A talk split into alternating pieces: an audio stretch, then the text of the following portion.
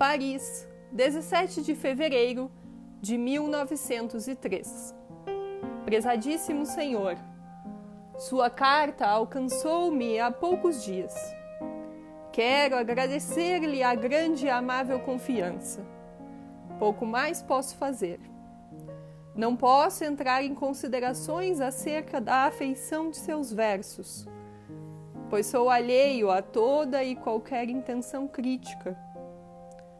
Não há nada menos apropriado para tocar numa obra de arte do que palavras de crítica, que sempre resultam em mal-entendidos mais ou menos felizes.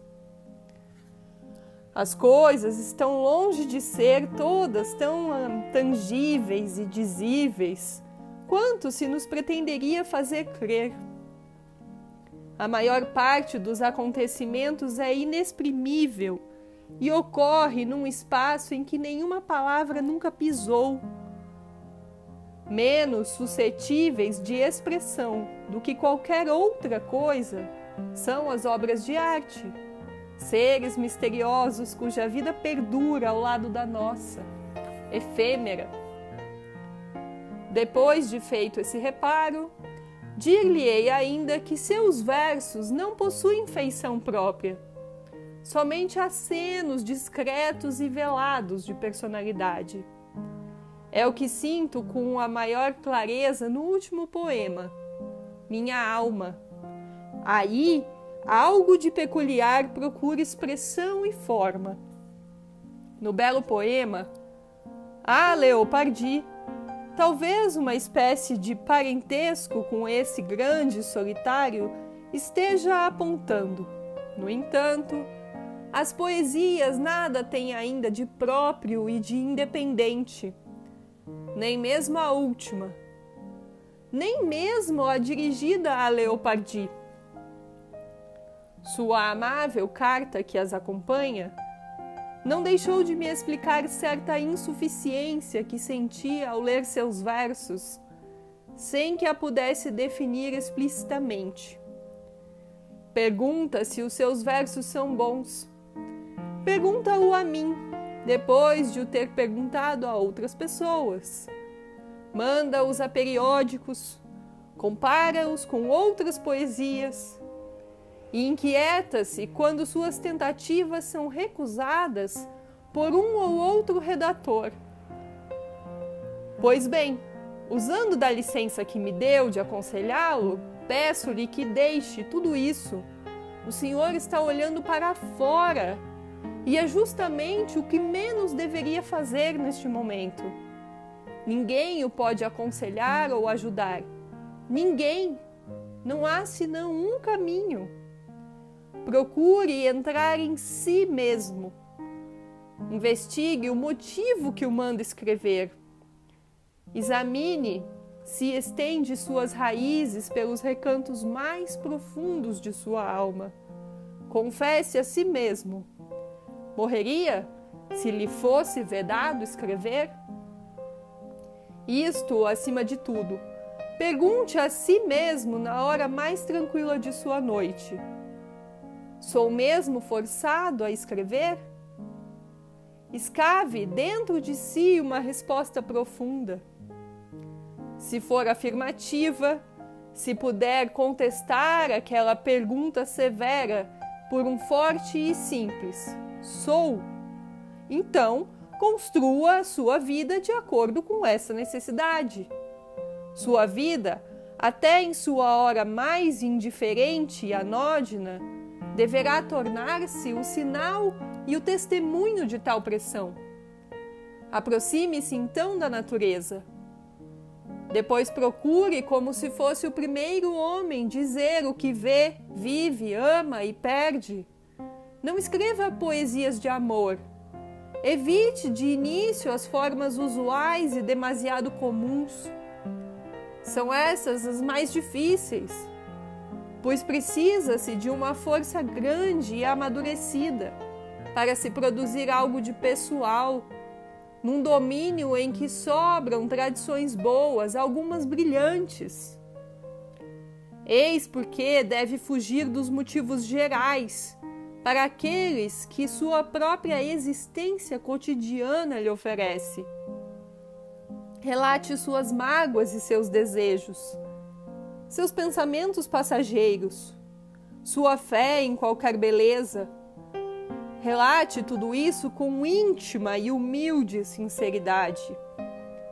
Utilize para se exprimir as coisas de seu ambiente as imagens de seus sonhos e os objetos de suas lembranças.